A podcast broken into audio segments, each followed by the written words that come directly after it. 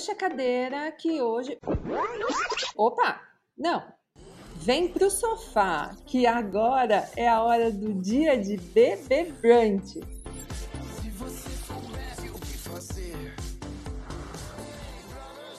Ame ou odeie, acompanhe ou não, leia livros ou não, o que é inegável é o impacto do Big Brother Brasil no mercado brasileiro. Marcas se movimentam, as pautas jornalísticas se movimentam, o mercado de influência também acompanha isso muito de perto. O BBB pauta o que vai ser comentado durante todos esses primeiros meses do nosso ano, né? E movimenta também milhões de reais em publicidade.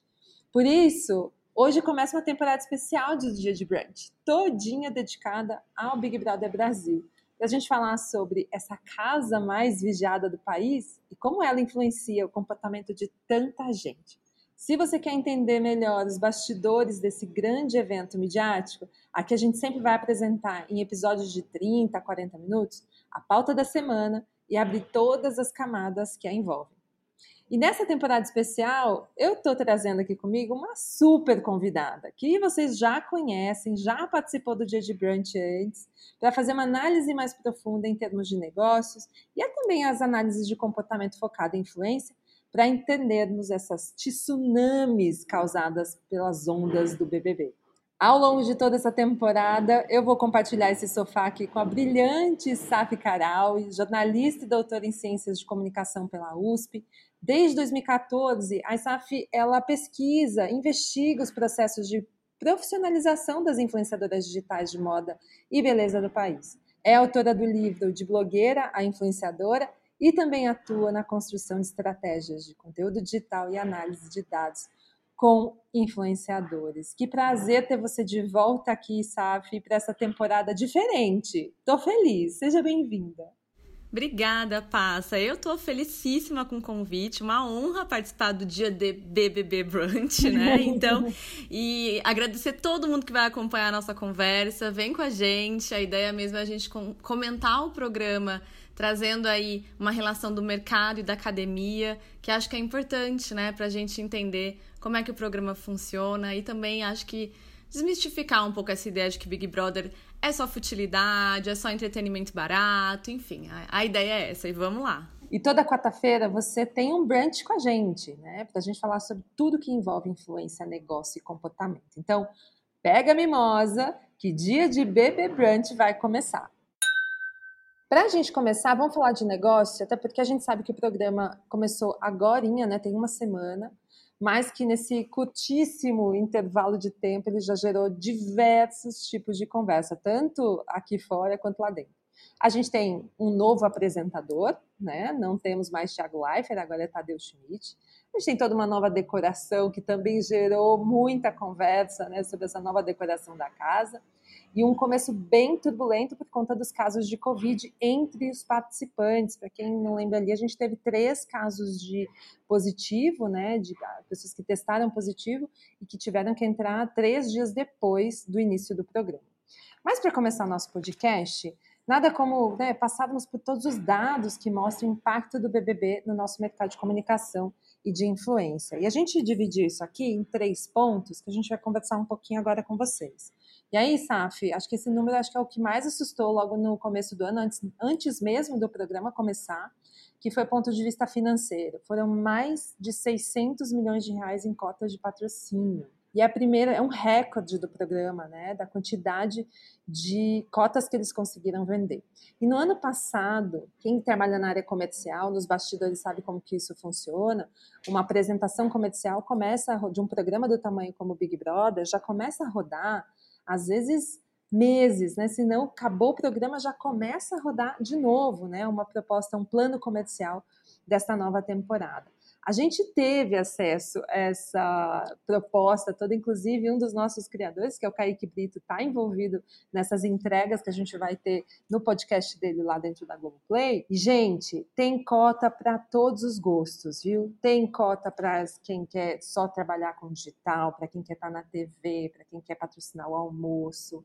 E aí, Saf, vamos olhar um pouco esse panorama de cotas e negócios e dinheiro e acho que aí é quando você falou, não é futilidade. Olha o que a gente está movimentando financeiramente, né? Olha o tamanho desse programa enquanto não só audiência, mas tudo que ele está movimentando. Você acha que agora, com esse volume de dinheiro circulando, as pessoas vão começar a entender que não é só futilidade? Eu acho, Passi, sabe que tem uma outra coisa que mudou muito, assim, desde a edição do, do 20, né, 2020, que é como a gente não consegue mais desassociar Big Brother das rotinas das pessoas. Então, assim, antes era, ah, é um programa de televisão, eu não assisto televisão. Ah, é um programa que passa, ah, eu não tô ali. Agora o Big Brother tá no Twitter, tá no Globoplay, tá manhã, tarde e noite na programação da Globo. Então é um investimento, até pensando nas cotas de patrocínio, é um investimento que extrapola o programa. Por isso as cotas são milionárias, né? Então, assim, você investe no programa televisivo, mas indiretamente você investe no Twitter, você investe ali no influenciador que tá fazendo uma cobertura do Big Brother. Então, acho que esse ponto é crucial, assim. E talvez por isso esse investimento recorde que você mencionou, né? Não é mais um investimento só televisivo. O mercado entendeu isso. Quando a gente fala, por exemplo, do consumo do, da televisão com o Twitter, isso é maravilhoso para pensar nesses investimentos publicitários, né? Enfim, acho que é, é, é mais do que só entender como não futilidade, né? E aí abre, acho que, o nosso segundo tópico sobre a área de negócios, que foram as conversas geradas a partir desse plano multimídia de um programa que não é mais só televisivo, né? A gente estava acompanhando agora os dashboards que as plataformas de monitoramento têm criado, a gente deu uma olhada na, tanto na do Stiling quanto na do Buzz Monitor, e isso foi um dado divulgado pela Globo só no dia do anúncio dos participantes né, que foi aquela sexta-feira fatídica, né, a gente teve mais de 3 milhões de conversas mapeadas pelo time da Globo nas mídias sociais. Isso é um dado absurdo, porque ele é quase o dobro do que a gente teve no ano passado, no mesmo momento, né, de avisar quem são os participantes. E fica muito claro ali naqueles dashboards, tanto do Stiling quanto do Buzz Monitor, o papel crucial do Twitter né? a força que ele tem em ser a casa das conversas sobre um reality. E o Tadeu como apresentador, enfim, isso tudo surgiu ali. E aí a gente sabe que hoje, quando a gente fala para o cenário de negócio, mídias sociais e influência, todo mundo foca os olhos onde? No Instagram, né, Isaf? Todo mundo acha que é o Instagram que vai resolver todas as, as, as mazelas do mundo digital.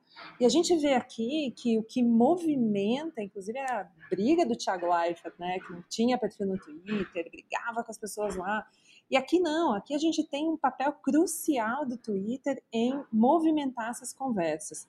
Você acha que a gente, enquanto negócio, marcas, elas vão começar a olhar o Twitter com novos olhos, assim como olharam para o Big Brother com novos olhos? Eu acho que as marcas vão começar a olhar para essa ideia multiplataforma que você trouxe.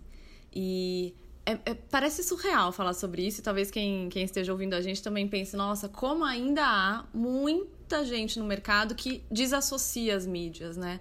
Que não consegue pensar integração, que não consegue pensar projetos que caminham por muitas plataformas, que começa uma narrativa no Twitter, que se desenrola no Instagram, que amplifica no YouTube. E, e, acho que o Big Brother mostra isso, assim. E tem uma discussão acadêmica, Paz, que eu acho que é até legal trazer nesse ponto, que é uma discussão sobre segunda tela. Existe uma teoria que tem esse nome, segunda tela. O que, que é segunda tela? É a assistência conjunta, combinada, de uma tela que é a televisão e de uma outra tela que é o Twitter, por exemplo. Então, as primeiras pesquisas sobre segunda tela sempre tiveram foco em novela. E agora a gente pensa no reality show, né? Então, não dá para perder essa possibilidade da segunda tela, o que vai trazer para o nosso mercado mais comple é, questões mais complexas ainda, porque é preciso ter, por exemplo, para atuar com o Big Brother, não diretamente, mas produzindo conteúdo, uma, uma equipe de monitoramento quase que 24 horas para entender as conversas que estão rolando, para não perder a oportunidade de discutir assuntos que estão quentes, que podem ter relação com a sua marca. E então vai deixando cada vez mais, né? Pensar negócio, pensar estratégia nesses primeiros três meses vai ficando um pouco mais complexo, né, para o nosso mercado. E o Tadeu? Você gostou do primeiro discurso de eliminação dele? Eu tô achando o Tadeu sensacional.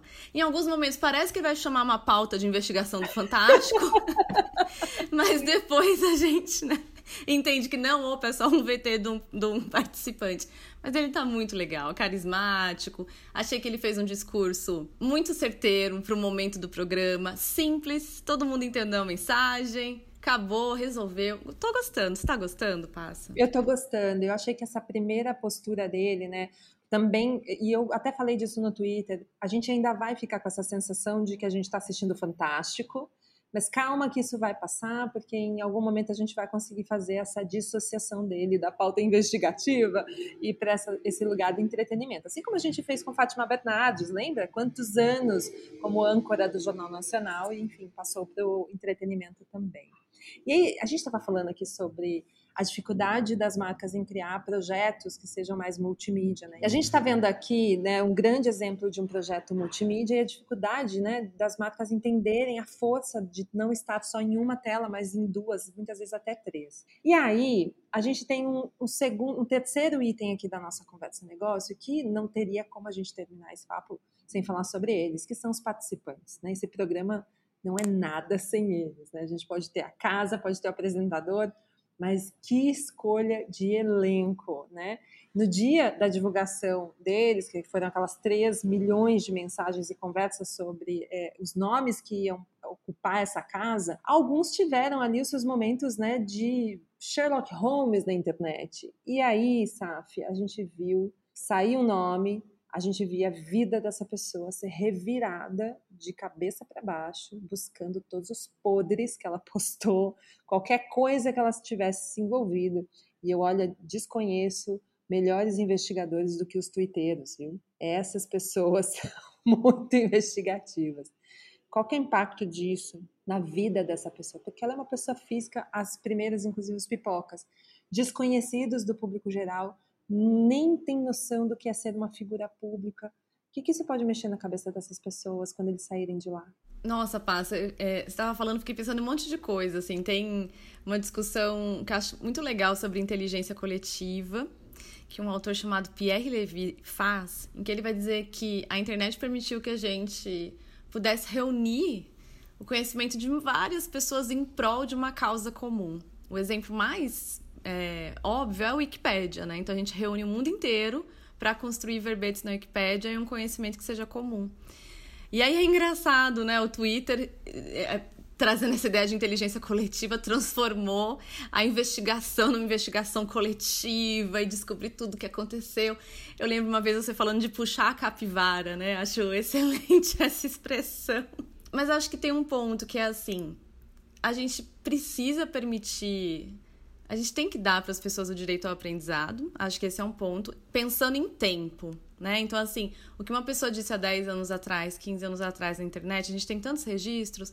Eu espero que aquilo que eu disse há 10 anos atrás não faça nenhum sentido para a ISAF hoje. Eu espero de verdade, porque acho que é para isso que a gente está aqui no mundo, né? Então, acho que é muito complicado. Ao mesmo tempo, também acho que essa reviravolta já vai indicando o perfil do, do, do, participante, nossas filiações, nossas identificações. A gente não pode esquecer que a gente vai torcer por aquela pessoa com quem a gente se identifica. Então, a gente não pode deixar isso de lado, né? Mas acho que isso esbarra muito no cancelamento, muito nesse comportamento binário de certo, errado, de gosto e odeio, de fada sensata ou de cancelado. Então, nesses extremos que não permitem olhar para o personagem que está lá do participante. Então, acho que tem várias nuances, assim. Mas esse coletivo do Twitter é sensacional. Não dá para negar, né? E a força dele foi tão grande que o Vinícius, né, o Vini, que foi quando ele foi anunciado como influenciador baixa renda, né? Muito deve ser um, um parente próximo da blogueira de baixa renda ali ele ganhou em uma semana mais de 3 milhões de seguidores. Ele foi disparado o participante que mais ganhou seguidores. E aí a gente cai naquele lugar, estava falando disso ainda essa semana, uma matéria que foi divulgada falando sobre quantos seguidores você precisa ter para ganhar um milhão de reais, né? E o quanto isso é uma falácia do nosso mercado, que joga endosso é, nivelado ao número de seguidores esse impacto ele vai chegar e vai ver esse número de seguidores, ele vai achar que ele é a pessoa né, mais poderosa do país. Como que a gente ajuda essas pessoas a entenderem? E também as marcas, porque elas precisam entender que o, o endosso aqui é uma coisa, a, o alcance é outro. Como que a gente ajuda as marcas a entenderem essa potência que é uma pessoa que ganha uma audiência tão rápida? Passe, eu volto para você, porque eu achei que quando eu estava apresentando essa discussão, você deixou um ouro aí guardado, que é as marcas querem fazem essa relação de tantos milhões de seguidores com tanto de retorno, né, pro, pro dono do perfil.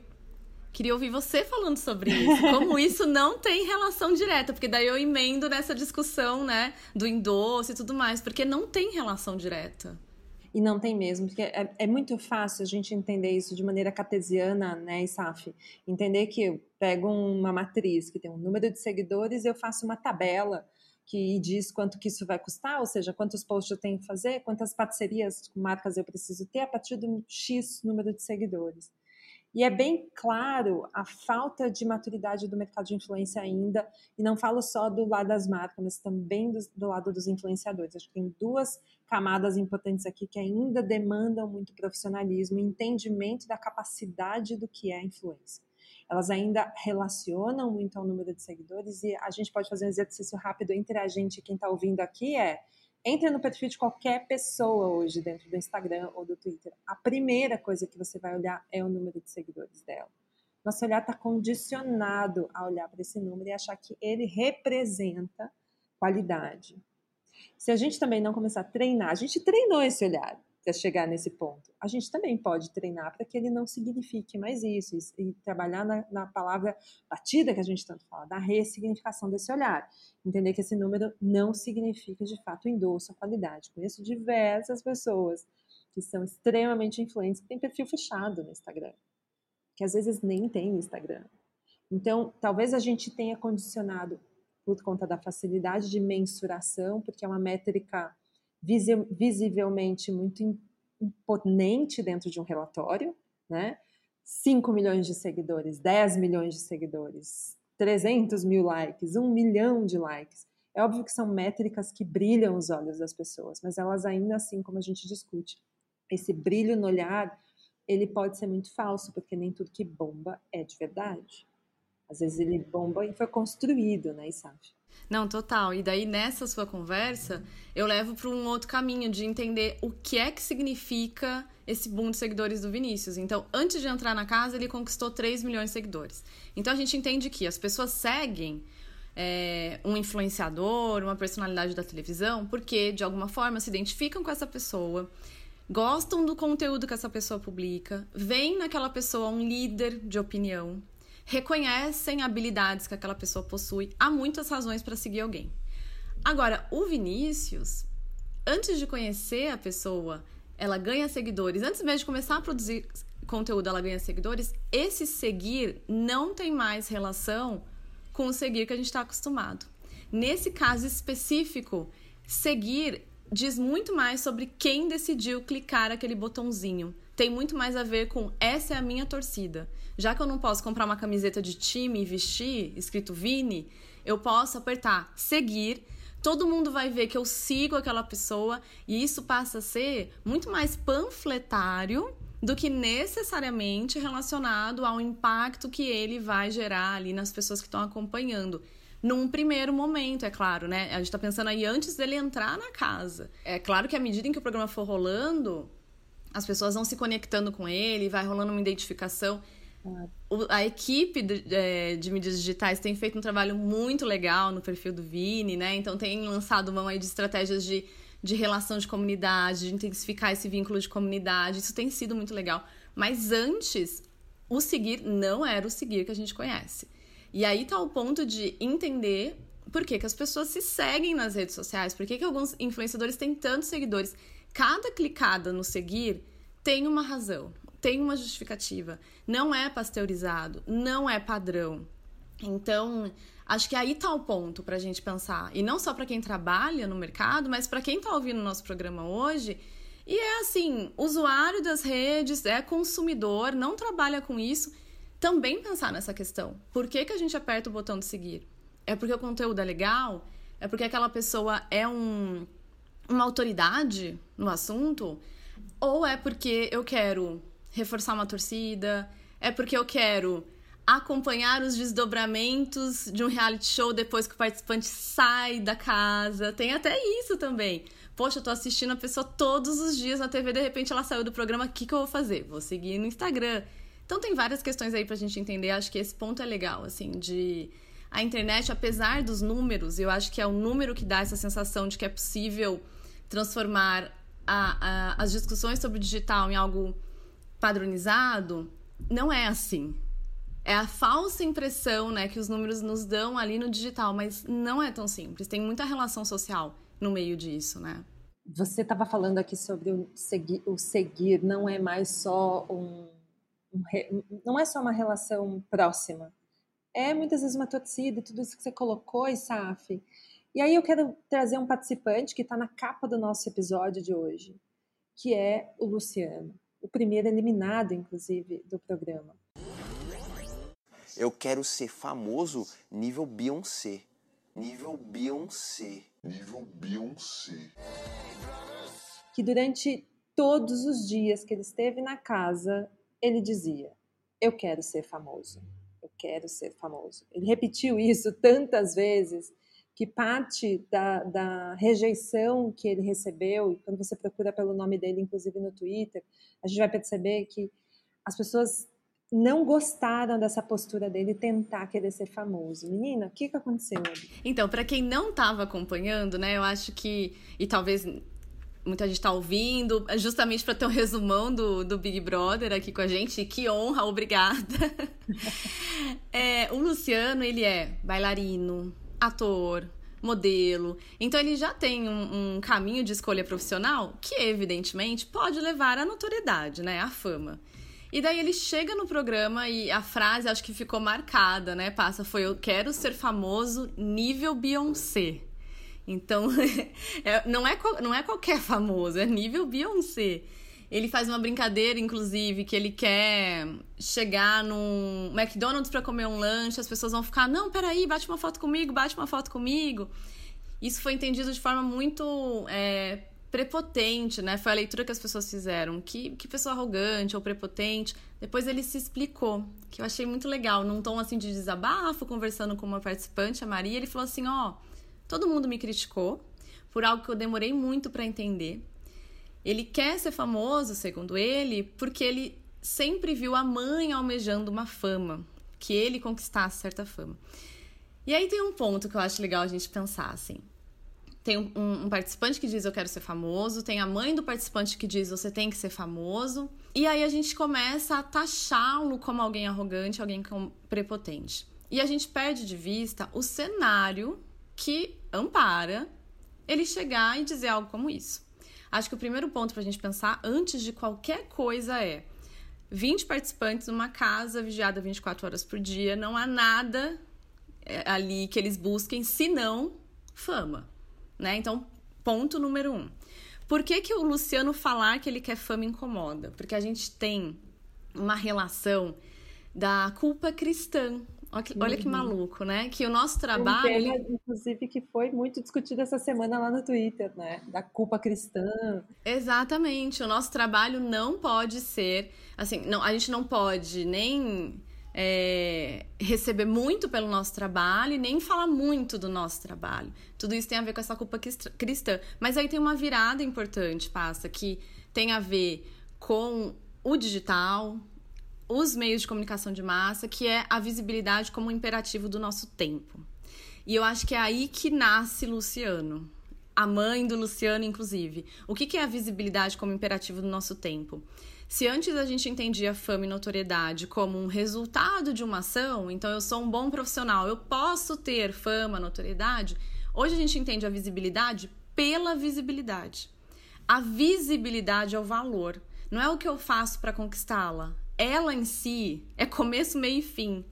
Então eu posso ser a pessoa que é, ganha 15 minutos de fama por qualquer razão que amanhã as pessoas vão esquecer não tem importância, pensando no nosso tempo, a origem dessa visibilidade. Por isso ele fala: eu quero ser famoso como Beyoncé, eu quero chegar num lugar e não conseguir comer, mas ele nem diz que ele, por quê. Ele não diz eu sou um ótimo dançarino. Ele não faz, ele não mostra como ele é um bom ator, ele não atua na casa. Então acho que temos essa questão do imperativo da visibilidade. E a gente não pode individualizar essa questão. Não é o Luciano é aquilo que é entendido como valioso no nosso tempo. Não é à toa que a gente olha para número de likes, número de seguidores, porque as métricas do digital tornaram visível aquilo que a gente entende como um valor importante, que é a visibilidade. Então eu achei cruel, de verdade, assim, o Luciano ser o mártir, ele ser a pessoa equivocada dentro de uma casa com 20 pessoas sendo vigiadas 24 horas por dia, quando existe essa, essa exigência para todo mundo, para todo uhum. mundo. Você falou da culpa cristã e talvez esteja aí um pouco da resposta pelo qual ele foi já eliminado de cara, né? Alguns tweets eu acompanhava e diziam assim: "É, vamos colocar ele para fora da casa, porque o primeiro eliminado, né, sempre ganha um certo alcance. A gente viu Kelly no ano passado, inclusive, um grande exemplo disso. Teve durante todo o momento ali da conversa sobre ser famoso que ele teve, junto com o Vini, junto com o Douglas também, junto com o Scooby também. Eles estavam tendo uma grande conversa ali na madrugada de sábado para domingo. E o Vini falou uma coisa tão importante, Saf, que acho que vai de encontro para todos os participantes e para os influenciadores que também estão acompanhando nossas conversas aqui, entender o que é esse lugar da fama e como que a gente busca ele. Porque para mim o que ficou muito claro naquelas conversas eram os, as celebridades, né, os camarotes ali, orientando ele, falando, bicho, não precisa ir por aí, não precisa ir por esse lugar. Eu acho que o julgamento aqui fora foi muito violento com ele julgamento lá dentro foi muito mais de sentar e conversar, e acho que é, a gente está tá faltando um pouco disso, né, Isaf, na gente aqui fora, é, menos acusar, julgar, bater uma tela e condenar, e a gente ser um pouco mais, vamos sentar e conversar, que acho que faltou um pouco mesmo disso a gente, na gente aqui fora. E o que teve lá dentro? Douglas sentou com ele, explicou, Scooby sentou com ele, explicou, e Vini sentou com ele, explicou que fama não era esse lugar abençoado, que todo mundo almeja, como a gente estava vendo aqui. Mas o Vini fez uma colocação tão interessante quando ele falou assim sobre a busca para se tornar uma pessoa relevante, famosa, da maneira que ele colocou. Ele falava que tem três fatores, grandes fatores aqui. O primeiro é o esforço, né? o quanto você de fato estuda, se esforça para que você seja bom. Dois é o fator casual, a sorte, porque a sorte é parte de um processo também. Às vezes você está no lugar certo, ao lado da pessoa certa.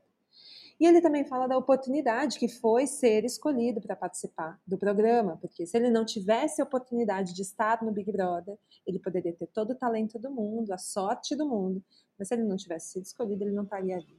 E eles falavam muito sobre, bicho, você está com a oportunidade na tua mão, aproveita ela.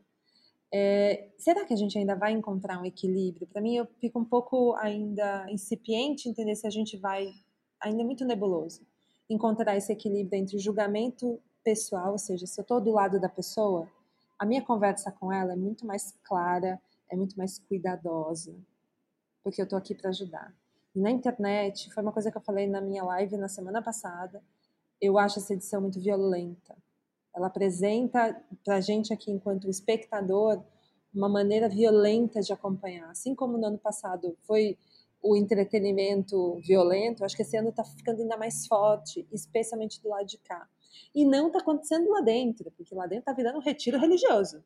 Né? A gente está acompanhando como está rolando essa primeira semana e está todo mundo assim: o que está acontecendo com o Big Brother, gente? Cadê a intriga? Cadê a discórdia? E eles estão com tanto medo disso impactar na fama deles, né? Na, no endosso que eles vão ter aqui fora, mas a gente tem bons casos, né? A gente tem Carol Conká, a gente tem Lumena, que está aí sendo o 12 jogador desse Big Brother, que acompanhá-la no Twitter está sendo genial. O que, que, a gente vai ter? Como que fica esse equilíbrio, é, Isaf? Existe uma explicação pelo qual, na frente das pessoas, a gente é muito mais cuidadoso e no teclado a gente vira essas pessoas maldosas que não podem ver alguém mudar a vírgula de lugar? Sempre tem a questão do coletivo. É o coletivo que nos faz performar de um jeito ou de outro. O que, que é performance, né? O que a gente decide mostrar, o que a gente decide ocultar. É como a gente se relaciona com o outro. E quando a gente fala, por exemplo, do Big Brother no Twitter, de participantes no Twitter, a gente precisa marcar também o nosso ponto de vista. O participante é um pretexto para deixar evidente o que é que faz sentido pra gente, no que é que a gente acredita. Por isso a conversa lado a lado, pessoal, então do Douglas com o Luciano, vai ser uma conversa de apaziguar, de chamar para reflexão.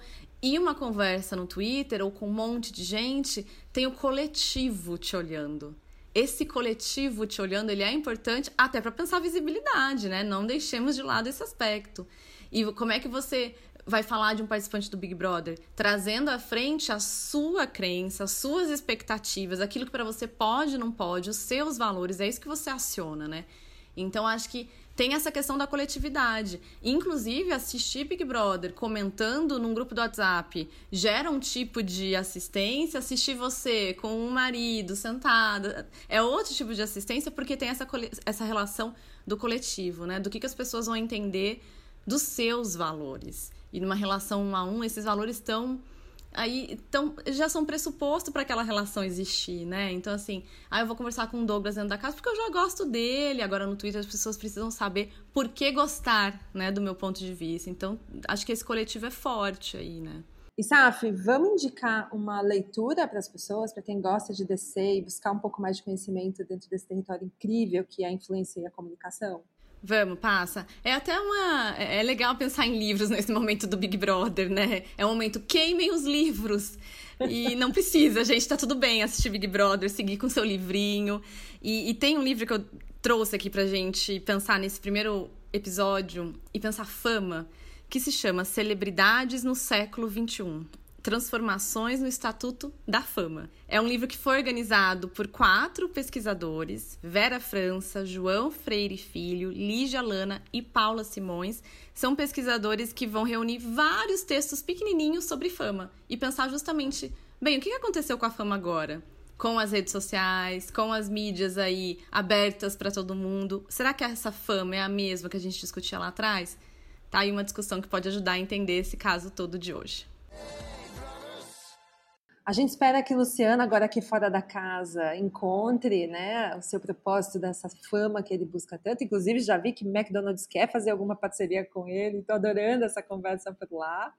E é óbvio, a gente está aqui acompanhando o Big Brother Brasil até ali meados de abril, que é quando o programa acaba. Toda quarta-feira, vocês sabem, vai ter episódio aqui para a gente falar tanto dos aspectos de negócio, quanto esse estudo comportamental brilhante que a ISAF sempre vai trazer para a gente aqui. Muita coisa ainda vai acontecer, muito aprendizado, muita pauta, muita fofoca vai surgir nessas telinhas. Eu e ISAF seguimos com esses olhares atentos aqui para entender o impacto do programa, que é praticamente o Super Bowl brasileiro, né, gente? Inclusive que acontece agora no final do mês. Por isso, vem para o nosso sofá e acompanhe com a gente que essa é a nossa temporada especial do dia de Bebê Brunch. Para não perder nenhum episódio, não esqueça de assinar o Dia de Brunch no seu tocador de podcast favorito. Você também pode acompanhar a gente lá pelo Twitter ou pelo Instagram, no arroba The Brunch Agency. E também pode seguir a ISAF. ISAF, divulga arroba aqui. É arroba Isaf. Bem, assim, dizendo não vai ser muito fácil encontrar, mas vai estar aqui. É o meu nome, o arroba, vocês me encontram em todos os lugares. A gente vai deixar na legenda aqui também para facilitar, viu, gente? Fiquem tranquilos, acompanhem lá, que a gente quer muito contar tudo isso que vai acontecer com esse programa, essa potência que é o Big Brother Brasil. Essa é a temporada especial do Dia de Brunch, um podcast apresentado por mim, Ana Paula Passarelli, a Passa, em parceria com a ISAP Caral. O roteiro base foi criado pela Jaqueline Laflufa e a edição de som é da Manu Kinari. Um beijo e até o próximo episódio.